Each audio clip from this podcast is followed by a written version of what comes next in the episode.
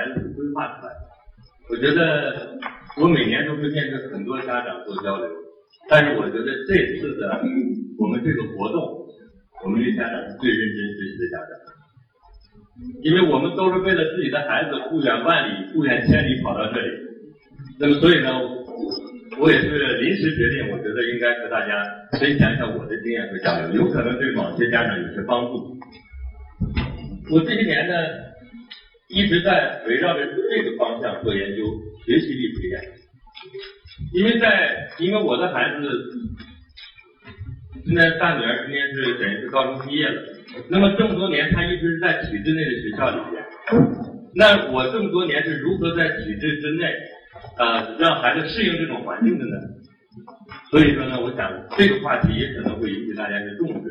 也就是说，体制内哪些内哪些地方我们可以借鉴？我们自己在家里做自主教育，也要遵循教育的规律。我我把我的 QQ 号码留给大家，如果有讲的不对的地方，请大家这个不好意思当面讲的话，可以往 QQ 上留言。QQ 空间里呢，这些年也不断转载了很多我认为比较好的一些文章，都可以给家长作为参考学习的。九零八幺七幺五幺零。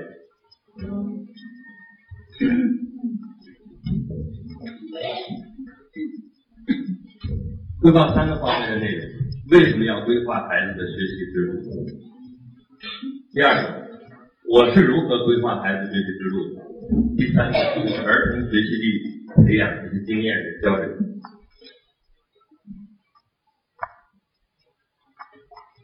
那么，为什么要要规划孩子学习之路？让我们必须要。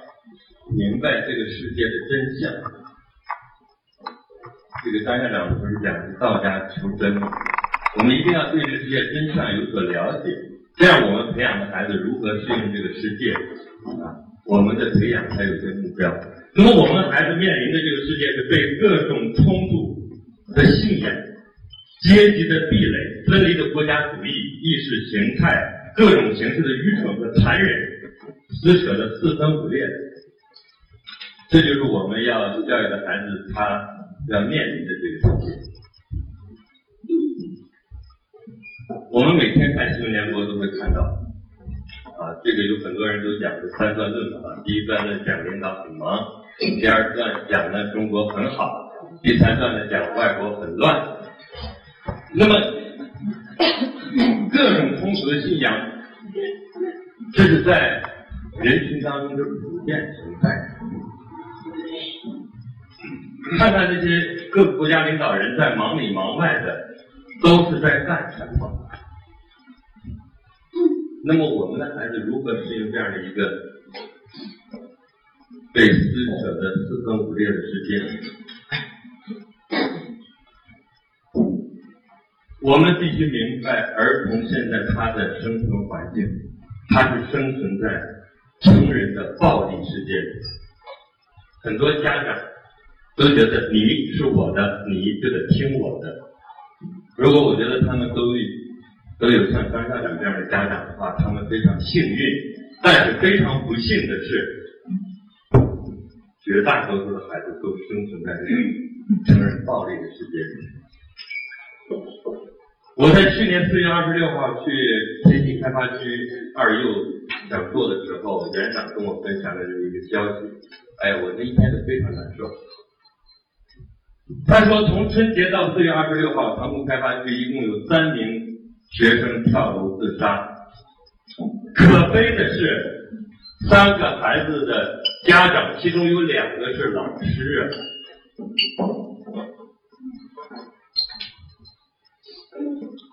我们能看到网上有的新闻里报，那只是大家知道的，大家不知道还有很多。那么做教师必须有悲天悯人的这种大慈大悲这种情怀。我是学电子工程出身的，那么在国营企业工作的时候，二十三岁工厂就中奖了我一套房子。我觉得做科研我很有天赋，但是我改变不了这个企业的命运，它亏损，它要破产。好在天无绝人之路。当地政府招考公务员，我只能进到政府里面去。那么做了七年公务员之后，我觉得孩子的教育在一个小的地方，他的眼界有限，见识有限，老师的水平有限，因为很多老师当时正在孔雀东南飞，因为我当时在东北，因为当时待遇很低，很多老师都去广东啊那边工资比较高，很好的老师都走下来。当我去开家长会，挤在那个桌子。后面的时候，还有的人晚来了，就已经挤不进去，一个教室里边塞了七十多个人，我就觉得孩子在这种环境当中太差了，我要改变。我能改变的什么？哪个地方教育资源最好，我就带孩子到哪去吧。虽然站到了市长身边，我觉得那些都无所谓。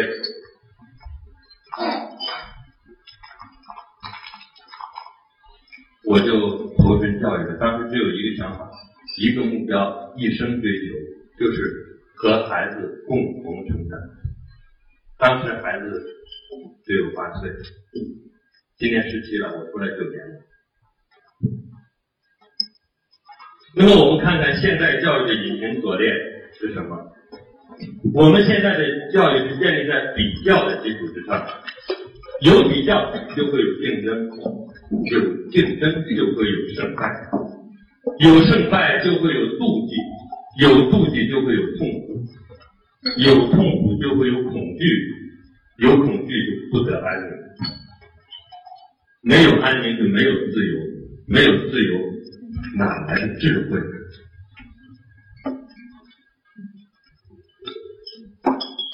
虽然在虽然我的女儿在体制教育里边，她是属于那种优等生，但我觉得她失去的其实很多的。我说你去学校就是去跟同学们好好相处，学会在学校里面如何帮助老师做事就好了。所以他是有第二套学习计划的，他在家里是按照自己的学习思路来学习，自己有自己的计划，他从来不参加什么补课班，因为学习是学习的个人的事儿，不是在接触灌输。看看八十年前人民教育家曹清之是怎么说的。那么这种情况，我们看看现在有所改变吗？是小孩子学做人，一生遇到的病魔，很多孩子没长大就死掉了，因为家长无知不懂，乱吃。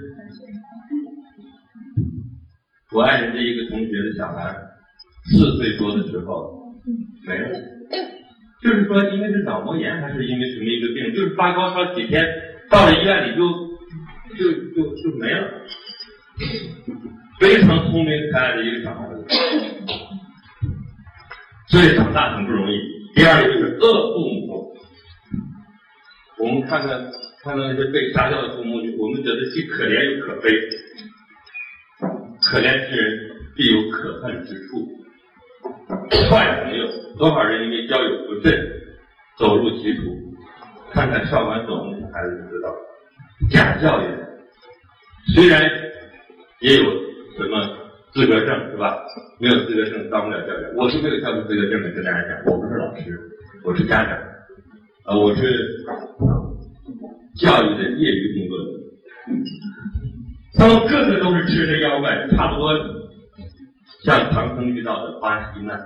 如果没有孙悟空这种心术和本领的老师保驾，不死于病，必死于亲；不死于亲，必死于友；不死于友，必死于老师之手。这就是我们孩子面临的这个现实。八十年前是这样，那么现在这种情况有所改变吗？我相信那些把孩子从学校里边拽回来这些家长，你们的心里可能也是这种感觉。那么这个教育的任务是什么呢？就是创造一个没有恐惧的氛围，需要教育者进行大量的思考。教育就是帮助人认识生命的广阔无垠，以及它所具有的微妙、非凡的美，它的悲伤和欢乐。理解生活比考试、比成为专家更重要。所以呢，这些年我自己的感悟就是：高效阅读，高效学习、高效人生。我记得在看《艺术人生》的时候，金庸当时最后留最后说给年轻人留几句话吧，主持人逼着他说几句话。他已经讲了自己的情感经历，自己如何创作小说，如何创办《明报》，讲了自己的一生，最后说给年轻人留一句话，他就说了四个字，叫多读点书。啊，读万卷书，行万里路，交八方友，长大学问。学习是伴随人一生的，学习就是人的一种生存方式，也是一个人的发展的一种方式。那么高效人生，我觉得一个一个人他至少要家庭幸福，他至少要不要在教育这方面有太大的闪失，他至少他所想干的事儿能有所成。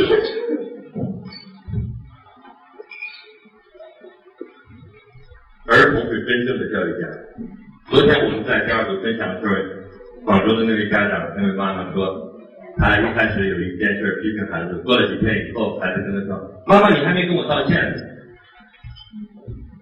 孩子就是孩子，孩子是真正的教育家。教育是一个谜，学习也是一个谜。我们真的不知道孩子是怎么学习的。我们想尽了办法教孩子这儿，教孩子那，因为成人大部分时间都处于迷梦之中。我们去用心观察过孩子吗？我每年其实非常忙，但是我跟孩子在一起的时间，我都会去用心的去观察他，看看他这几天跟前几天有没有什么变化，哪个地方有变化。我也不断的捕捉一些他变化的一些火花，我就感觉到孩子其实是生存一个比较清明的世界，他没有迷失生活的路，他每天很开心。教育如何能直指人心？第一个就是观察，不要妄下指令。所以说，我们作为一个家长，作为一个成年人，面对一个孩子的时候，我们的每一句话都要深思熟虑，倾听，把握生命的节奏，交流。我们要多多多跟孩子进行交流，心与心的交流。了解一个孩子自我创新的这种内在的机制。其实很多家长在说跟孩子交流，其实就是命令，就是安排，所有事情都安排好了，你照我去做就好了。我始终觉得，如果是家长把孩子小的时候当宠物来养，长大了废物的居多。看看那些啃老族就知道了。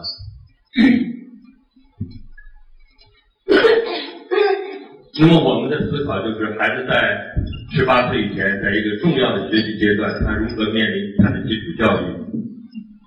为什么在一间教室里学习同样的内容，有人学得快，有人学得慢？为什么学习同一个班的同学学习成绩有好有差？我们自己在上学的时候也考虑这个问题吧。我记得。我的一个高中同学，他因为当年没考上大学，他第二年在一个就是留级嘛，就就到了一个新的班级里学习。他的一个他的一个一个当时年级第一名的那个同学跟他同桌，他就说我就认真观察这个学生啊，他为什么能够全年级第一？他比我小一岁，他为什么全年级第一？他下课玩的比谁都欢。但是他上课的时候注意力是高度集中的，仅此一点点差别。老师都要都号召全班同学向他学习，有的同学因为没有认真观察说，老师我们跟他学什么嘛？他玩的比我们玩的还欢呢，我们做题他都不做题，我们跟他学什么呀？复制。那么我们看看普通人有没有他的规律？看看咱们现在学生在学校存在的一些问题，这是我们的课题组近七年以来的一些研究成果。那么也通过大量的这种调研，跟中小学老师交流得出的这么一些了解这么一些情况。很多老师孩子听课的时候不认真，容易走神溜号，一年级的学生坐不住板凳。那么其实注意力呢是学习的一种基本能力，我们也做一个游戏好不好？注意力呢有听觉注意力，也有视觉注意力。我们今天呢先测一测大家的听觉注意力。游戏很简单，我读一串数字，你们数一数，我读过的数字当中有多少个四？一二三四的四，好不好？这个规则比较简单吧？呃，大家要注意听讲，好吗？大家能做到吗？哎，咱们试一下啊，投入一下，投入了你后悔，因为机会只有这一次啊！你不要说我刚才没准备好呢。好，我现在开始读数字，四一九一四三五四一一四四六三四八四九四六五四四九三一四九一四五八四四九。零四零五四四七七四零一三四五四九四四二一一二三四四，好，请记录多少个四？请记录，先不要说，请记录多少个？二十八，二十八。你们能不能统计一下？多少个？那个穿绿衣服的同学？二十几？二十，二十同意二十的请举手。一二三四五六七八九啊，十个人左右。好，请放下。还有其他答案吗？二十六。那位家长，您说。二十五。啊？二十五。二十五，同意二十五的请举手。一二三四五。啊，比较少啊。那还有其他答案吗？二十九。二十八。二十三，你说多少都有，还有其他答案吗？二十六，二十一，那位家长您说多少？啊，正确答案二十四，所以哎有二一二四有对的吗？好，那位家长对了，咱们把掌声送给他好吗？小学生家长被老师抱怨说：“你的孩子上课不注意听讲。”家长送孩子到校门口说：“宝贝儿，你上课要认真听讲。”这样的家长非常多，能占到百分之四十。但是你这种说是没用的，大家知道吗？大家知道吗？注意力不集中，有人研究说，剖腹产的孩子往往容易注意力不集中。吃那些五颜六色小食品长大的孩子，注意力往往不集中。当然，他被动注意力很集中。你比如看电视，他注意力不集中，那是被动注意力。被动注意力越强，主动注意力越弱。啊，它是此消彼长的一个关系。所以在电视前面长大的孩子，注意力集中的不太多。啊，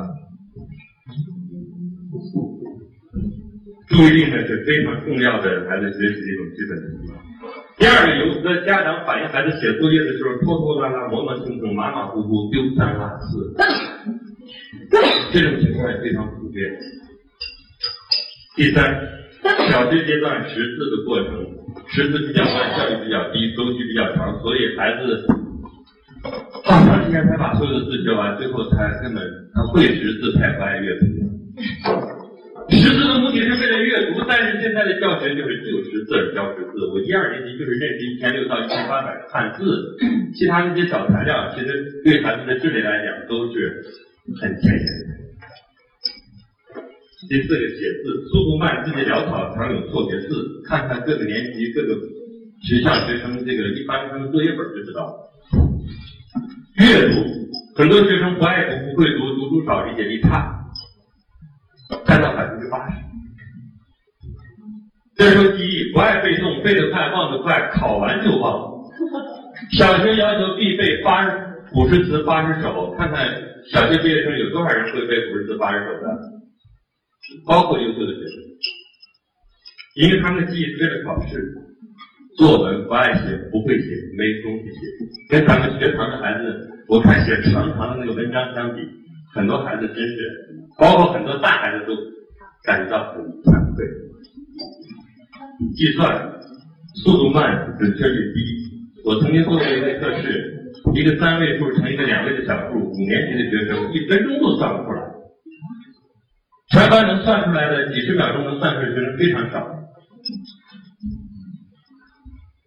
英语不爱学，不会学，学不好。咱们国家这个英语教学，其实初一的时候是零起点，但是期中考试的时候，在一些学校，很多学生的成绩就已经下来了。那么成绩下来以后，他的初中英语学习之路就是非常痛苦，啊，痛苦一辈子。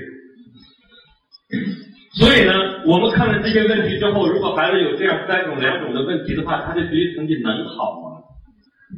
不可能的。这样的孩子在学校里边不给你惹事儿就不错了。所以我们当再次的回到这个问题的时候，我们就想，如果问题存在，结果不会好，结果跟过程相关，过程不对，结果就不会好。那么我就学了一个概念叫学习力，说搞生产有生产力，学习其实有学习力。这是哈佛大学的一个校长，他对我看他的一篇文章当中提到的。学习力呢，决定竞争力。那么在学习力当中，第一个要素就是学习的动力，也就是我们平时所说的兴趣、目标和动机。孩子为什么打游戏啊？他有兴趣，他的兴趣就是我能找到成就感，我我觉得过关过关以后，我心中有一种快乐，我可以逃避，等等等等，他有他的动机。所以呢，你就拽都拽不回来，他动力太足了。第二个要素就是学习毅力，学习不是一天两天的事情，学习是一辈子的事情。因为我九六年到两千年，我搞了四年的继续教育。那么在学习力当中，习惯、态度、意志和价值观是非常重要的。所以说，我们说在孩子学习过程当中，如果能够把他的学习毅力培养出来的话，这是可以迁移的。教育就是培养习惯嘛。那么学习习惯好，工作习惯往往就好。再一个就是学习能力，阅读、写、书写、计算、记忆。再一个就是学习创新力，就是他的思维能力、他的观察力、分析力、综合力和这种应用能力。那么这些呢，我觉得在学习过程当中是应该培养的一个重点。如果孩子这几个方面都比较强的话，他的未来应该很光荣。那么我跟大家呢分享一下孩子的成长背后的一些故事。当别人看到一个树上有苹果的时候，不知道这个苹果是怎么来的。其实小小孩子在四岁的时候，他就开始自由阅读了。因为当时他在刚出生三个多月的时候，我买了一套书叫《零岁方案》，当时我的工资只有一百二十一块，但是买这一套书要一百四五十块。我看到《中国青年报》的一个广告，因为我觉得自己非常年轻当了父母，做了父亲，我也不懂得如何教育孩子，我就想借鉴别人的经验吧。当时六本书六本磁带，认真的读，认真的听，啊，跟孩子一起呢做了一些游戏活动。所以呢，孩子呢在四岁的时候自己就能够读书了。那我觉得会阅读呢，就是会学习的开始。那么培养他的自学能力是从阅读开始的，培养他的自理能力是从给他的机会开始的。比如他比较馋，夏天的时候说：“爸爸，我要吃冰棍儿。”“妈妈，我要吃冰棍儿。”如果跟妈妈说，他妈妈就带着去买去。但是跟我说，我有办法。我说：“好啊，自己去买呀。”他说：“我不敢。”我说有什么不敢的？不敢就是不馋嘛。啊，他说我馋。好，那给他一块钱，教他如何过马路，如何到对面冷饮摊买的冰棍儿，自己如何回来。其实说了容易，做的时候真是提心吊胆的。四岁的孩子拿着一块钱过马路买冰棍儿，告诉他过马路的时候一定看车没有车的时候才能过去。他拿着一块钱走到那个路口边，我就挡住藏在一个树的后边，他站了有。八分多钟才过去，我在后面多着急啊！那车一会儿过去一辆，因为我看不到两边到底有多少车，一会儿过去一辆，一会儿过去一辆。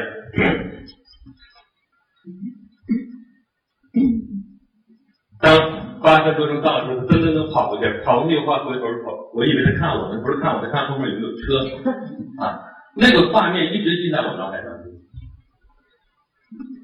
回来的时候就不着急了，在那悠闲的吃着冰棍儿，等着没有车了才走。下面一个老大娘买菜过来，从这走的时候，就跟着屁股后面噔噔噔跑过来。他的自我判断力不是你教的，孩子有这种天生的这种能力。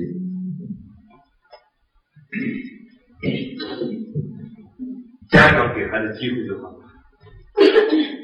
六岁的时候呢，就开始诵读经典，当时也是。看了这个王开贵老师这个震撼百年的这个演讲，当时呢晚上我俩看完了以后九点多了，在在东北晚上九点多就已经很黑了，因为东北的冬天是五点钟太阳就落山了。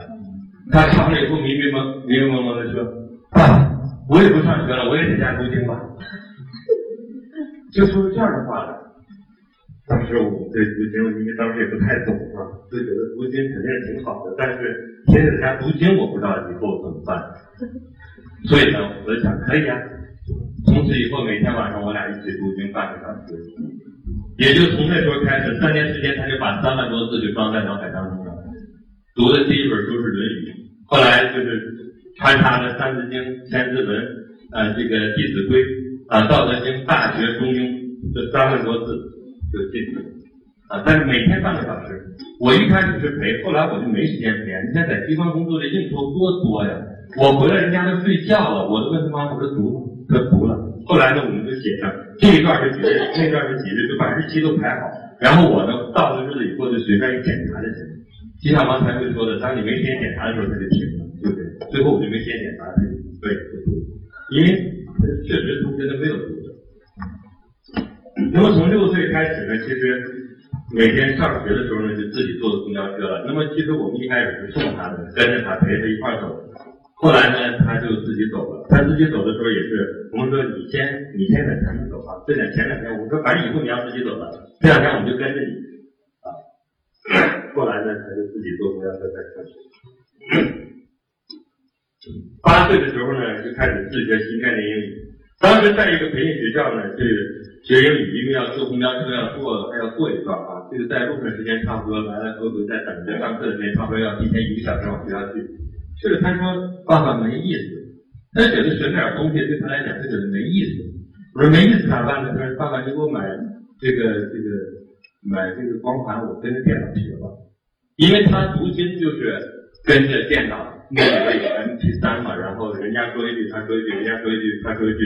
他读经典的时候也读过莎士比亚的诗词唐诗，所以有这个基础。所以新概念英语呢就这样鹦鹉学舌式的学习，学了两年，第一次、第二次就倒背如流了，就是每天二三十分钟啊，每天二三十分钟。那么后来呢，在应该是在三年前，他就把这个经验呢就跟我妹妹家的孩子。我小外甥就分享，他是个男孩，特别调皮，他就他就跟跟我妹妹说说姑姑，孙十一这个学习你不能让，因为上海嘛，上海英语要求是非常高的，都是校内学一套，校外学一套，都两套教材。他说你这校外的就不要去学了，光校内那一套就够够了，那没什么用的。你这英语学是自己的事儿，你让他每天晚上就读英语吧，因为这个他呢其实也读过经典，但是没读这么多，所以呢这个我妹妹也管不了。就是反正就是说，你学英语那就先陪他一段时间，陪他一段时间以后也是从四年级寒假一直读到现在，新概念英语，现在上初一，三年过去了，他们那个初一八百多人，他英语是第一名，他新概念英语已经读完了第三册，我上大学一年级学的是新概念第三册，他跟我说说舅舅，他说这个。今年寒假我就开始学第四册，暑假的时候是说我利用这个初一这个上学期我在复习第三册，然后寒假开始学第四册。我说没想，他就想学第四册。我说你学英语最大的体会是什么？他说我觉得有一种成就感。他说我们班总分第一，因为他是实验班嘛，他是总分第二，然后那个英语三十年第一。他说总分第一那个女孩英语不如我，但是英语已经学完了新概念二，他是在校外辅导机构学。他说我是自己学的，他有种有种优越感。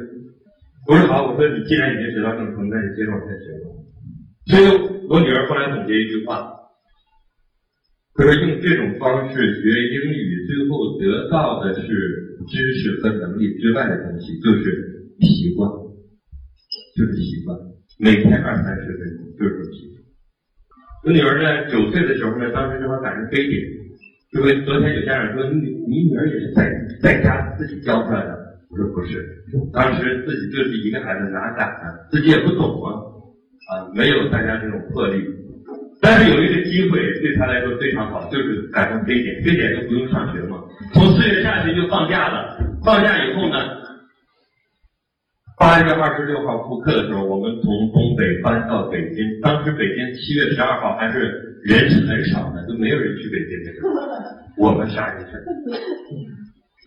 八月二十六号，然后参加这个入学考试，人家问你这孩子几年级的，他个头长得非常高，然后我们说四年级的，人老师拿一套四年级期末考试卷一考，哎，都九十多分，然后就顺利的上了五年级。那么利用这三个多月的时间呢，其实他把四年级的两本语文、两本数学自己就学完了。我没给他讲过一篇课文，我也没给他讲过一道数学题。他在这期间还读了四十多本名著，当然都是那个。两百页左右，十万字左右那种少年版的名著，因为就这几个月，我觉得对他一生来讲都是非常非常重要的。这时候是没有考试的压力，不需要做练习，你就像牛吃草一样，不断的摄取、摄取、摄取，这个能量就获得。有这套以后呢，那么其实对他自理能力的培养，我们一直就是有机会就给他自己去锻炼。然后寒假呢，正好锦州有一个朋友，他搞一个什么全岛训练营，我们觉得挺好的哈。那个、那个、那里面那种学习可以打破学制，说是大孩子跟小孩子一块学习，能学多学快，能能学多快学多快。十二岁的小孩都在教那个十五岁、十六岁的孩子学高中课程，都这样，因为他班的十五岁的高中学生都不如十三四岁的孩子学得快。后来我觉得挺好的，就让孩子去吧。那时候也没时间呢，给孩子买张火车票，送上车以后坐一夜火车自己去。然后那边告诉那个朋友接他一下，然后在那边住了一个多月，然后过年之前回来，过完年正月初六晚上再坐车去，二月二再回来，还要上学校的学校去上学，怕万一要是有点闪失咋办？所以呢一直也没有坚持在家学习，就不过有机会就让他去锻炼。初一的时候呢，虽然年龄比别人都小一岁，但是军训的时候呢，因为自己能力比较强。八百多人选二十个标兵，他就成为军训标兵。那么在竞选班长的时候呢，他准备的比较充分，三分多钟的演讲获得了满堂掌声。因为是两个男生的竞争，所以呢，他跟我说的爸爸，其实我非常幸运。你知道吗？我们学校里边投票是男生投男生，女生投女生。你想想，两个男生那票肯定是分散的。其实呢，最后到了周一老师公布的时候啊。他是全班四十二个学生，他是三十七票当选。他说：“因为前面那两个，我说你为什么得这么高的票呢？为什么有些男生投你呢？”他说：“想想，其实当时那两个男生，一个是我们班学习最好的，当时分数最高的，他上来脸通红的站着就说了一句话，请大家支持我，然后就下去了。然后另一个上来呢，就是就是很很很很调皮的样子哈，大家可能会选他有道理，觉得他可能当不了这个班长。”初中三年呢，其实我觉得是非常痛苦的，尤其在初三阶段，他已经没有时间读书了。就像昨天有的家长分享那样，孩子说学习累了、做题累了，他要打会儿游戏。他学习累的时候，他有时候上上会网看看网上一些新闻，要么就自己捧一本书在那看书。他看书就是休息，看一会儿书以后，然后把书一把这个书一放，然后就又回屋开始学习。他读书就是休闲，但是到了初三以后，已经完全没有了。晚上写作业都要写到十二点钟，我几次敲他门，我说快睡吧，不要写了，那个没多大用处。他说爸，我知道没什么用，但是不行，我是班长，我怎么能带头完成作业呢？我说那你班学生白天有没有打瞌睡的？他说有啊，有一半人都在打瞌睡，但是没办法呀。我说你写作业这么快，都要十二点多才睡觉，我说其他同学怎么办呢？他说两种情况，一种是睡觉睡得比我早的，肯定作业没完成，第二天早早的去抄作业的。情况就是，还有写到三点的，那就是老黄牛式的同学，最后成绩也不见得好。各科老师都拼命的留题，北京这个模考呢是各区都出题，十八个区县，十八套模拟题，你想想，你做吧，做死，做不完的。而且你要是好好分析分析，你看各区题都按照考纲来出的，都是一样一样的，就是把数换换，把情景换一换。那个背后考的说这个题是要三步才能出来，也是三步，一步都不差，一个弯都不会拐的，拐弯拐都一样，方向都一致的。说左转弯都不能右转弯，因为你右转弯就叫什么超纲出题叫事故。但是老师为了让孩子训练成一看就会、一做就对，训练成那种低级条件反射，他就这么训练。孩子上高一的时候，我就说咱别上那个高中就摧残了。我说，因为我零七年去了趟美国，带了一个校长团去考察，考察了美国教育以后，我觉得他们确实有很多可取的地方，就是他们至少把人把孩子当人，虽然他们的教学手段其实有时候感觉也不比咱们先进。啊，但是理念先进就很好，那么能充分发挥每一个孩子这种潜能，我就觉得咱上高中咱就可以，咱反正大学也不在国内读，咱高中出去对？那高中出不去的话，咱在国内读国际学校呗，咱没有那个经济实力，咱在国内读呗。正好我认识一个朋友，他原来在一个国际学校当校长，然后暑期的时候我就带他去了，他有个夏令营。我去了以后一看，哎，校长不在，后来一问说他走了，后来我赶紧打电话，说你现在在哪呢？我说带孩子到你学校来投奔你来了。就说，就说我我因为跟那老板合作不愉快，我自己现在办了一个学校啊，今年第一年办，你要相信我的话，就把孩子送来。我说我当然相信你了，择校就是择师嘛。我说你代课，我说代课，我亲自教物理。他是剑桥的物理学博士，是中科院的一个科学家，他自己下来办学的。我觉得跟着这样的人，孩子不会差。所以呢，就像今日学堂家长，你们真的非常幸运，孩子能跟着张校长就不会差啊，看他跟什么人在一起。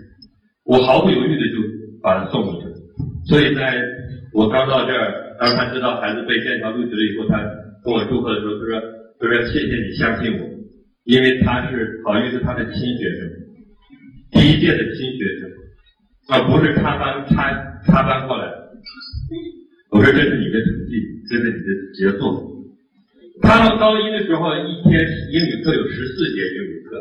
所以高一下学期的时候，其实他们班级学生英语水平都很强。他们在圣诞节晚会的时候，他们做电影配音，我们家长在下面看《音乐之声》《狮子王》啊。配音的时候，我们家长在下面看，孩子站在台上，我们看着大屏幕，我们不知道是中国人在说的，模仿的惟妙惟肖，非常好。所以呢，能力强了以后，考试那点事儿就不是算什么事儿。所以说。高一下学期的时候，模拟测试考到一百三十七分。其实一百三十七分也不是什么高分，但是高考的时候很多学生考过一百三。那么十五岁的时候呢，正好有个机会，校长说如果有机会的话，高中还是要出去待一年。正好我们单位有一个呃成立国际部，当时呃可以有有几个交换生名额，然后他参加考试，他来考试，然后通过了，然后就去美国读了一年高二啊。我觉得高二这一年对他帮助非常大。十六岁回国以后呢，读高三，接着当班长，也有竞选学生会主席，帮校长做了很多事儿。因为学习对他来讲只是在学校生活的一部分。高三的时候呢，学习了九门 AP 课程，因为高三就学大学先修学分课程的话，到了大学可以折抵学分。啊，学了九九门课程，大学课程，然后有七个得了五分，两个四分。因为他这个学的是美国的 AP 课程，他以为。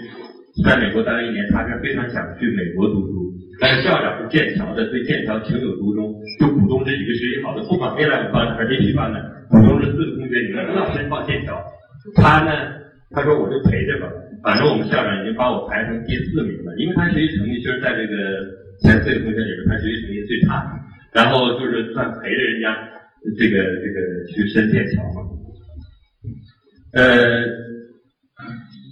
那么参加美国 SAT 二的考试呢，满分两千四，考了两千三百三啊，物理考了满分，物理考满分，当时他们说非常不容易，因为他物理在初二的时候呢，第一次期中考试全班排第十名，第二第二次大考就是春节之前的考试，全班考二十名，第三次考试大考就是初二下学期的期中考试，全班考四十名，他这个成绩是直着往前看，后来我说哎呀。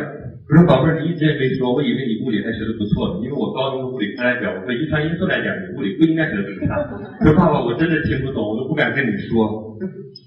后来我发现呢，他小时候读的书都是所所谓的文学名著科普书读的非常少。我说那你这知识背景不够怎么办呢？要补吗？你补这本书是没有用的。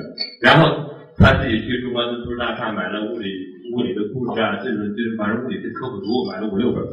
然后到了初三时候，物理成绩增增增个一点点。到了不过他一直学的学的比较吃力。到了高中的时候呢，美国一年又没学物理，但是这个物理呢也是在老师的点拨之下还算开窍了。因为那个刘校长呢，那个刘博士他是用建模的思想，就是建模数那个物理建模、数学建模，这就是思维模型，在思维模型的方式来学习知识，就非常简单。所以呢，他还是考了一个满分。校长也挺高兴，就是那么多学习好的学生都没考满分，你考了满分，全校唯一的一个满分啊！我我说他这一点我是非常幸运。考 SAT 一呢，考了两次啊，这次考了两千零三十，满分两千四。他们学校考两千一百分以上的人好多，他这个分数呢是比较低的一个分数，但是其中数学是满分，他的英语阅读比较差，因为有很多背景知识比较少，这是我一会儿要讲的说遗憾啊。头次考了一百零二，第一次考就考一百零二。我说一百零二满分一百二十分也不算是太高。他爸爸，你别不知足了。你知道多少大学毕业生出去申请硕士、申请博士，他们多学了那么多年英语，就考个八九十分都过不了一百。说我这就不错了。后来我一了解，确实这样，因为不懂嘛，就有的时候乱放乱放炮。十一月三号啊，去年就是前不久啊，两个月之前去上海参加了剑桥大学面试。面试的时候，他就觉得好像除了做题不行以外，因为面试里面有笔试嘛，除了除了做题以外，跟这个教授的交流还是非常愉快的。教授给他出一道题是：你算算咱们屋里多少氧气？啊，他说我出方案速度还挺快的，老师很满意啊，就就过去了，聊一聊，聊聊天儿吧。结果十月四号就收到了帝国理工学院的录取通知，因为他申报这个申报系统啊是公开的。这个帝国理工呢，就是跟剑桥、牛津抢学生，只要是你这个剑桥进入面试的学生，他都要啊，因为他剑桥面试资格审查也非常严的，当然他得看你成绩差不多嘛。给了他五年读五年，三年本科，一年海外研究，一年工作经验，给硕士学位，就是化学专业本硕连读啊，就给他发通知了，无条件录取啊。十二月三号，今天我在安徽上课的时候，给我打个电话说：“爸爸，其实其实好，我还申请个学校，就是英国的圣安德鲁斯大学，啊，物理专业是全英排名第一，他也把我录，因为他 SAT 那个呃对物理满分嘛啊。就是我们刚到大理那天早上，他说我我们那天早上其实到这已经很晚了，然后八点半刚刚进来，其实早上我们没吃饭，他就上我收邮件去给爸爸。”剑桥给我发通知了，条件录取。他不是九门 AP 吗？有七个五分。然后呢，剑桥给的条件就是你把又给他开了两门课啊，你如果还能考到五分的话，就要啊。那两门一个是计算机，一个是心理学，都是他比较感兴趣的。虽然没学过，他还比较有兴趣。一个戴眼镜的女孩，中间。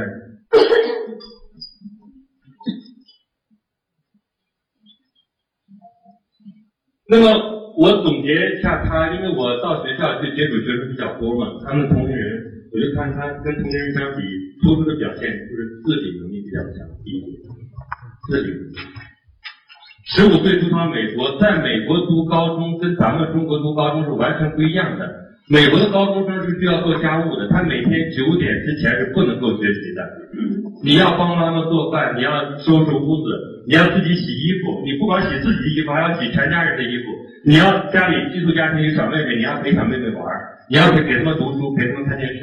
你如果不跟他们在一起，你跑到屋里学习，人家说你不融入家庭。啊，九点之前是无法学习的，还要给人家遛狗，反正所有的活都要干。啊，当然这些呢，他都是日常人员，觉得自己非常好的机会，因为以前在家里其实干的也不多，初中阶段就干的活是非常少的，小学阶段干的还不错。再一个自学能力。到了美国第一个月的时候，他说老师的板书看不懂，全是草书。那老师讲的那个讲的话速度非常快，听不懂。这是第一个月，他说我就跟瞎子跟聋子一样，我我全靠自己学习。那个到学校去发个书以后，从桌上摆起来这么高，都是厚厚一本。他说那卡西欧可帮帮了我很大的这个忙。然后就天天回来查电子词典来自己读、自己学习。我觉得如果没有良好的阅读能力的话，他不可能有全班各门科的最差。到了四个 quarter 结束以后，他已经是全年级 GPA 排第三名。再一个就是这种自强精神。到了美国以后才知道怎么叫什么叫爱国。他觉得他是这个学校建校一百多年历史上第一个中国人。他就说我，人家都说这个 Chinese 怎么怎么样，他就觉得我一定要做什么事，我不是做我自己，我是代表着中国啊。所以呢，他有一种这种民族这种责任感吧啊。他能够迅速适应环境，在很多有困难的时候都能积极的跟方方面面去打交道。包括海地地震的时候，他呃挺晚的发 email，然后给校长、给这个主任、给这个地区代表发 email，就是说他要倡导一个活动，要募捐嘛。还行，他那个方案呢，第二天校长就接见他，然后呢就跟学生会的人，他说学生会的人以前我没见过，然后跟他一块策划这方案。后来呢，他作为广播员那天广播的。就这个一天时间捐两千多美元嘛，因为学校很小。再一个呢，我觉得他是目标意识非常强。他出国之前呢，就说我想看看一个十五岁的孩子到美国的一天每天是怎么过的，想查查留学生日记。但查来查去呢，没有连续的，说第一天到第三百天没有，都是说写日记都是写，我参加一个什么活动，我。介介绍活动本身，活动以后的感受，都是支离破碎的对他来说。他说那些对我没有什么帮助。他说我要我要出国以后，我一定要每天现场直播，现场直播，我要让你妈妈知道我在美国的每天怎么度过的。这样的话呢，我回来就要出一本书啊，可以帮助后来出国的人了解一个十五岁的女孩到美国的每一天是如何度过。那么在这个目标意识之下呢，他每天就在百度上开了个博客，以后每天晚上传，每天晚上传。他们那儿的晚上十二点是咱们的中午十二点啊。我每天中午吃饭之前，我都上网看一下，哎呀有没有啊？一看有了，挺开心的。有的时候一看，哎呀怎么没有？就觉得今天是不是事儿多忙，就写不了了。结果下午吃完饭两点多回来以后一看，传上去，很多的博客都是十二点钟以后啊，因为学习任务非常。不是闲着没事写的。三三百篇日记呢，我觉得是个良好的习惯，也成就了他。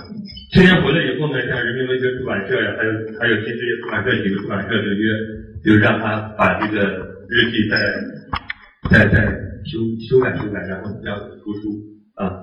这个有人就愿意给他出这个书，这是初步这一个封面，这本书呢叫《空降美国中学》。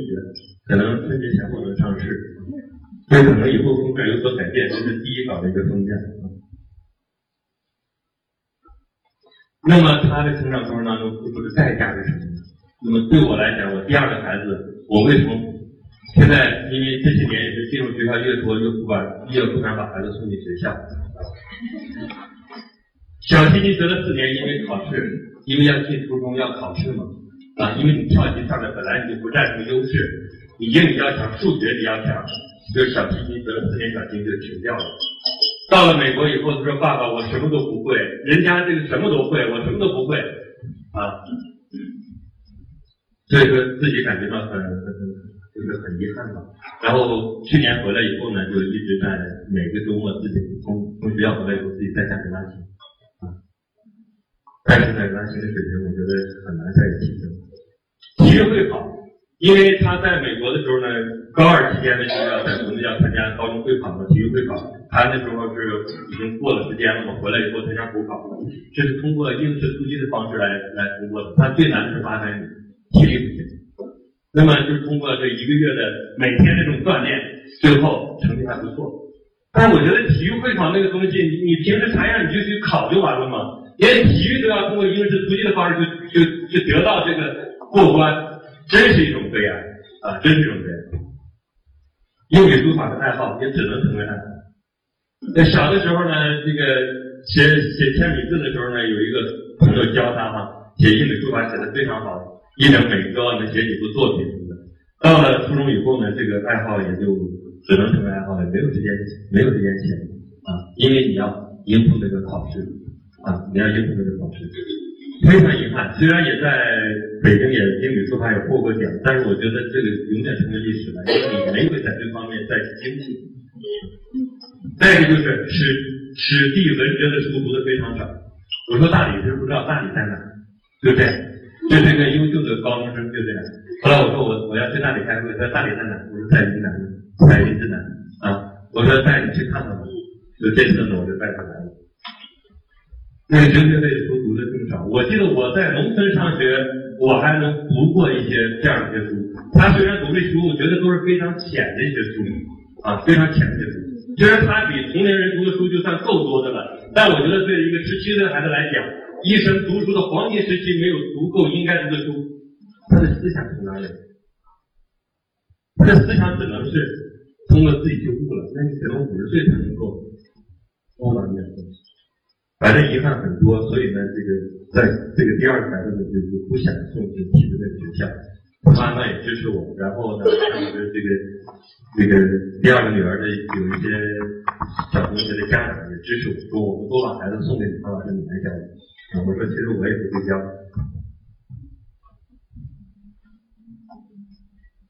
所以呢，在这里呢，总结一下经验呢，就觉得呢，人生规划童年越早越好。今天早上我吃饭的时候跟一小孩在一起，白毅老师跟他用英语交流啊，嗯，他也会，后来用汉语说，他用英语来回馈，他，我觉得特有意思啊，中间小孩就开始已经开始进入了这个学习的状态，非常好，这环境非常重要。那这里呢，给大家放一个小短片，看看大脑的发育过程，知道一下这个教育是有关键期的。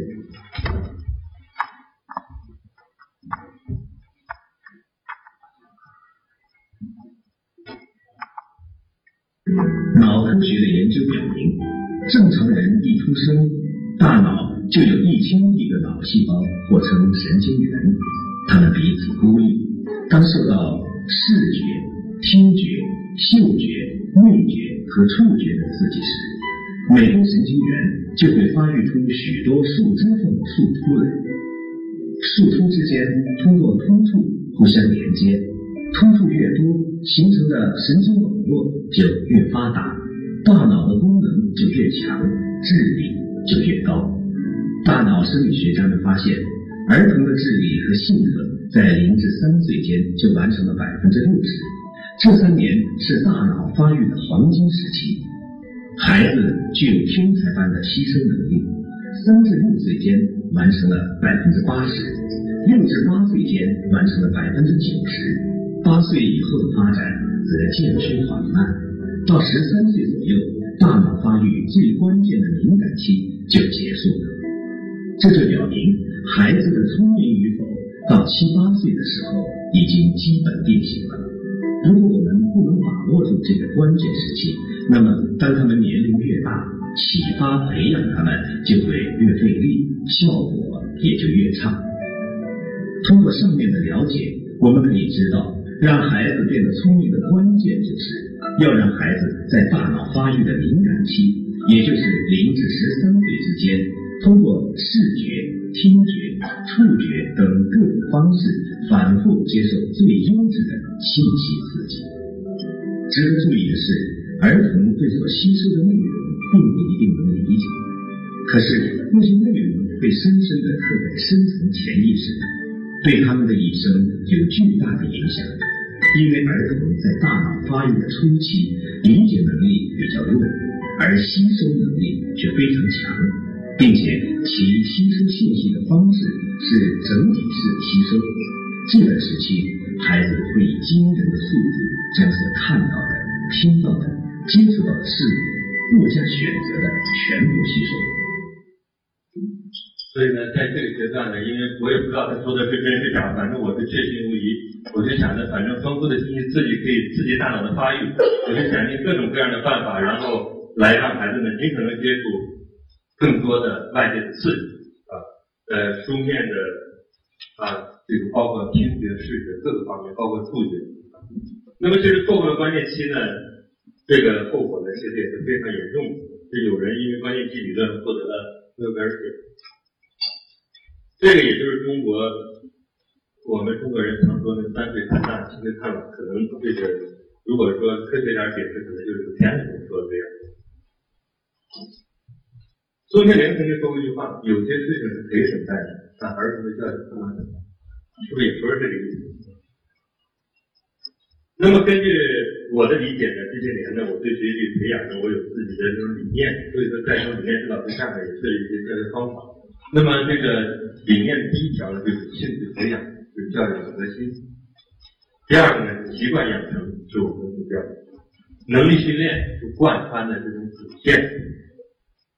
游戏活动是基本的手段，知识学习是什么？知识就是载体。你给孩子提供各种活动啊，让他从活动当中获得知识、这种体验，这是个载体。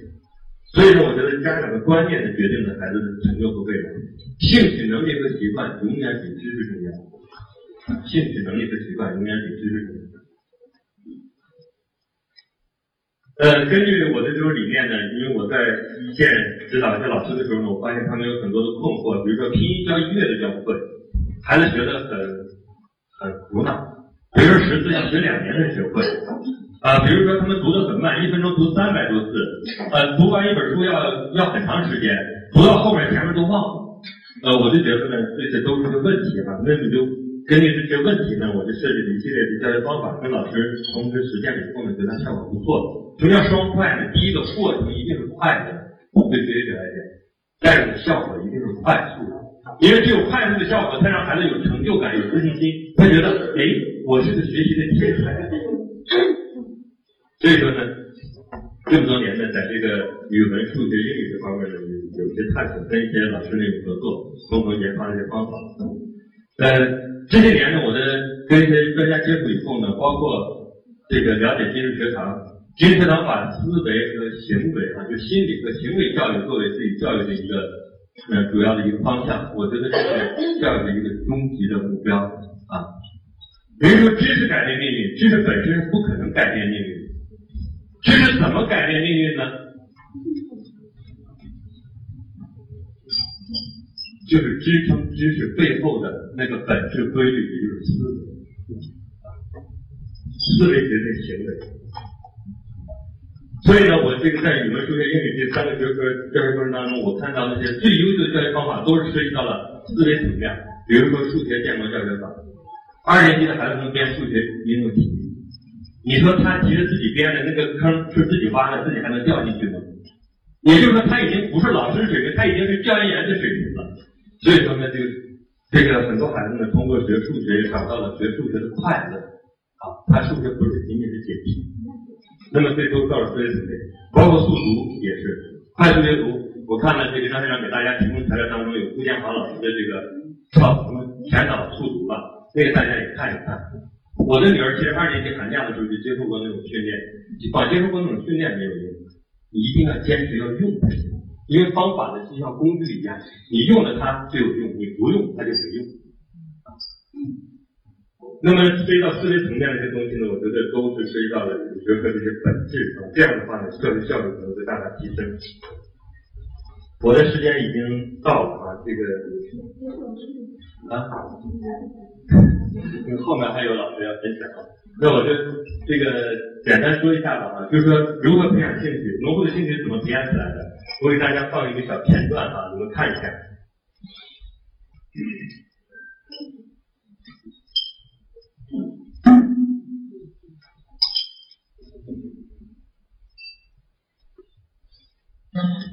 任何生人与人分自理，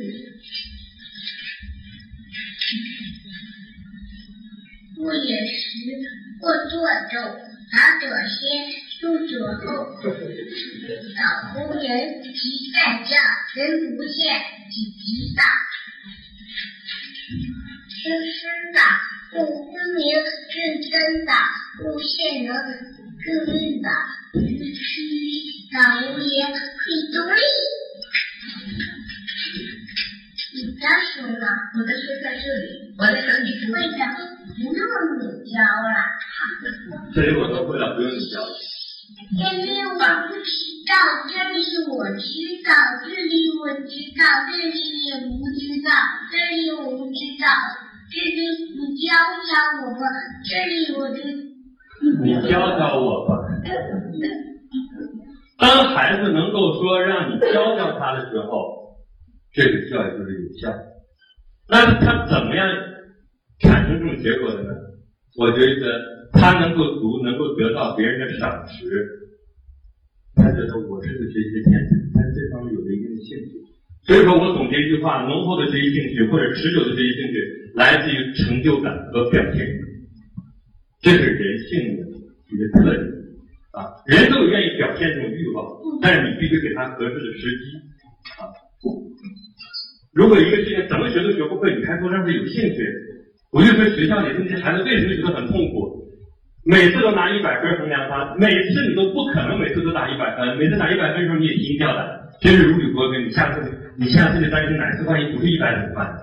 因为你看到了不是一百那些学生的后果是什么了，是不是？所以说学校里面用那种评价的方式，我是非常反对。这些年我前两年我也去广东参加过那个一个，我去八一学校听过课，我感觉他们搞这个升本教育还是不错的，叫非毕业年级不考试，非毕业年级不考试，你但是毕业年级你还要进到体制内，你你还要考试。他们在小学、初中、高中做的实验，我是非常认同的。所以这些年我也是一直按照升本教育理念，在我的实验学校和实验幼儿园里边来落实这个内容。那么三岁的时候呢，当然这些都是违背这个张校长说的那个，就是说孩子早期识字和阅读会影响他智力的，因为我当时确实不懂啊，也不知道以后会。预备开始。石教明星来有举碗，半张和平放着香烟，射着艳丽和他死船，二五楼塔星光寻眼，难道这个就和这个就一样？是。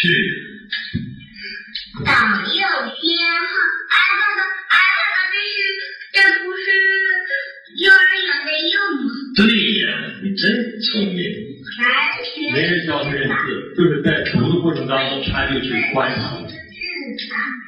年复耻辱，是教言。这个节奏也不知道谁教的，就自己对打出这种节奏。我们也没给他打节奏教过，因为这个录音也不是有节奏的。春节换赛，新生当头和死板，井然有序，轻声提缓，迟到早。春请立松连，太好了。下一章，下一章，他想读下一章了。就人生就有这种表现的欲望。你要说你真好啊，他如果要读下一章，就这样。我觉得这种兴趣，大家看到这两个啊，就差差不多差八个多月吧，这个时间，他的口齿表达能力怎么样？啊，他已经发音比较准了，是吧？比较清晰了。是吧？说不一定说，哎呀，会发音时候再教的那什么。其实这个在反复的听读过程当中，确实能够刺激他。这是我在一个打工子弟学校，然后教他们读《成语接龙》的时候，我听课的时候，特别的表现。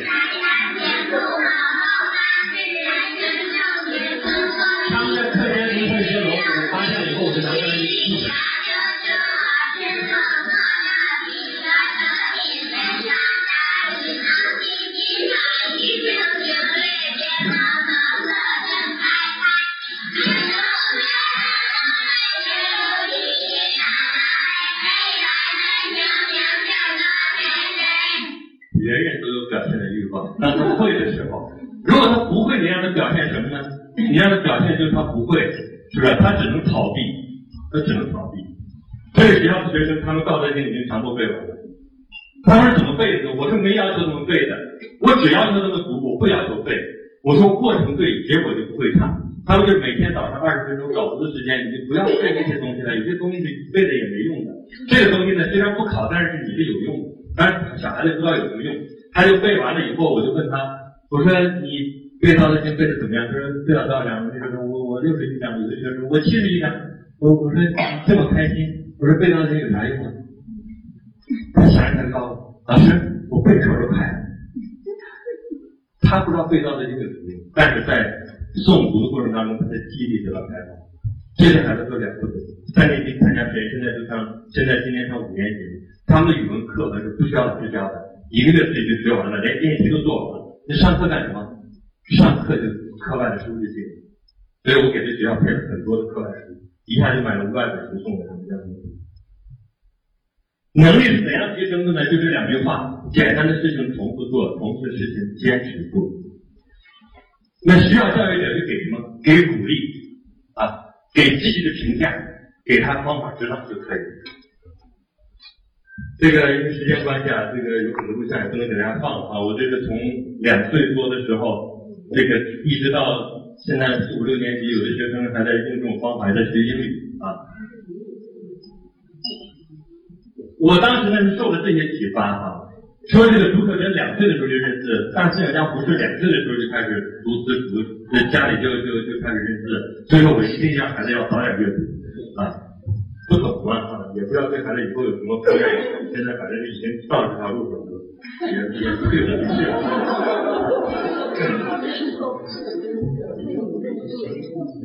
啊，不能强迫性的认字是吧？对，就是说。他看到的，我觉得认字跟认识是一样，他见的多，自然就认识啊。所以说，我觉得小学时候认字的方式，我是非常反对的。你比如说，你要把这些字记住，我们都认识，用一分钟时间大家能记下来，对吧？但是把它一通一排列，大家读几遍就认识。啊，像巨富、法律、金饭、天津落后、文明、野蛮，你读十遍，马上就能够写下来。是吧？所以呢，孩子在四岁左右的时候，他已经有了良好的口语词汇基础，这时候就马上构造书面语言。那么书面语言怎么学呢？就是随文识字。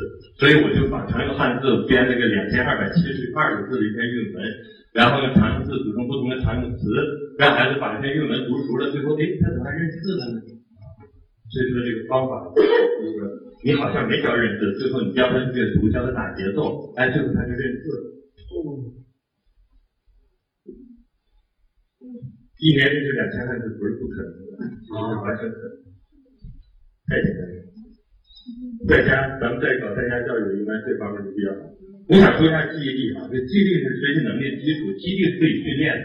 但记忆力呢，它如果不训练的话呢，其实跟跟遗传因素有很大的关系啊。那么记忆力通过训练以后呢，其实可以帮助我们更好的学习。那么这个布鲁姆也研究过，说人的思维分六个层次嘛啊，这个。就是说，实际理解、应用、分析、综合和评价。那么，就是实际呢，识别记忆是最基本的啊，最基本的一种能力。如果你这种能力强，对后面的支撑作用是非常大的，它像金字塔的塔底一样啊。所以说呢，思维训练需要记忆做基础。我觉得我那天特意问，我说咱们这个小小班的，金日生小小班的孩子在学书，他们说也在也在读《道德经》是吗？白老师啊，也在读是吧？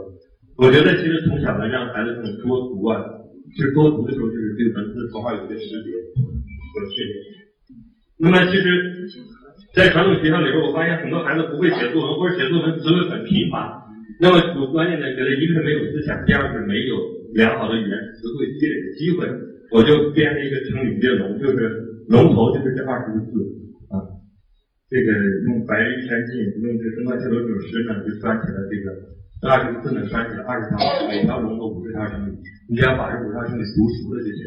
读熟了的，这二十条龙呢，就在脑海当中就形成了有序记忆。孩子读起来朗朗上口，是比较有成就感啊。这也能够既能开发记忆容量，又能培养他们学习的兴趣。我觉得学习力培养中的一个关键呢，除了科学的教法、高效的教材、专业教师以外，还必须有好学的家长。没有家长配合是不可能的啊。这个以前有个家庭教育专家研究过，说高中毕业以前，学校教育、社会教育家庭教育对孩子影响，家庭教育占到百分之六十到百分之七十啊。所以说我们在自己家里办自助教育，我们这个家长呢，其实就起到主要作用。但是要积极的借助各种网络资源、各种学习资源，不断的丰富孩子的视野，非常重要。学习之路呢，尽早规划啊。呃，那天跟王小辉老师在交流的时候，也让我想起来说。有人说过，一千个小时呢可以让人掌握一种技能，一万个小时呢可以成为某个领域的专家。也就是说，时间容量这是有一定的关系的啊。那么人生短暂呢，我觉得尽早帮孩子确定一个目标还是非常重要。当然，这个目标在确定过程当中，它还会发生一些可能。最后呢，用一个故事来结束我今天跟大家的分享。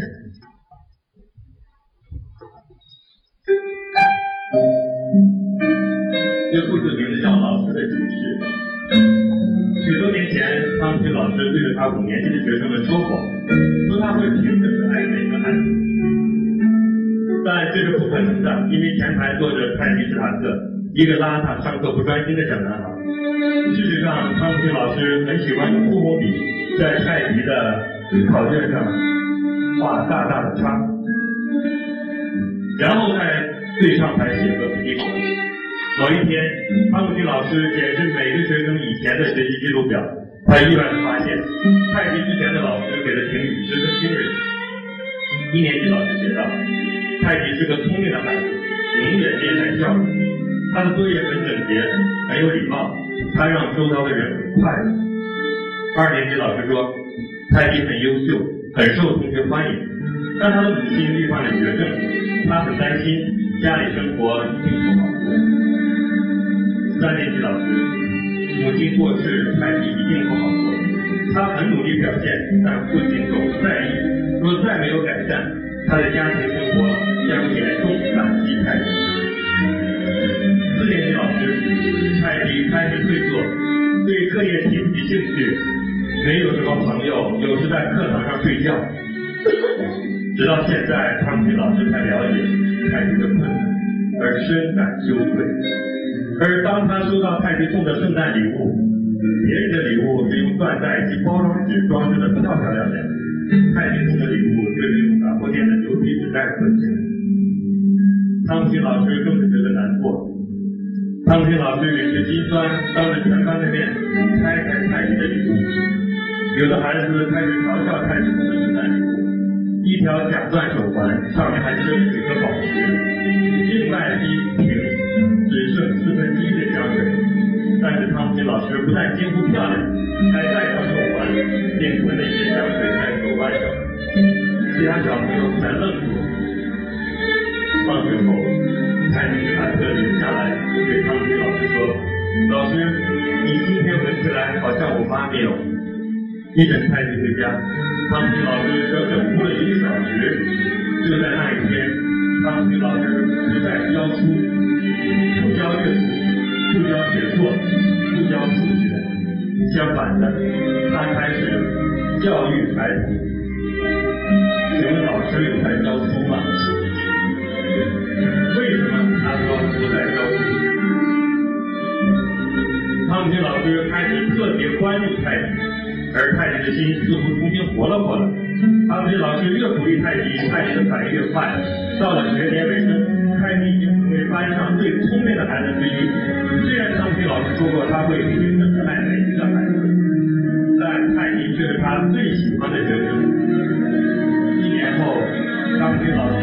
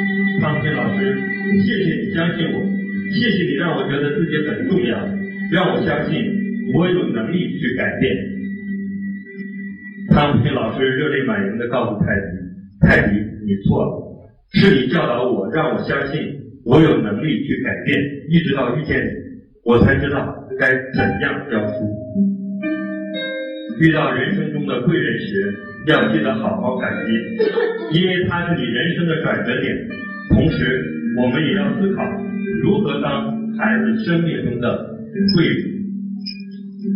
谢谢。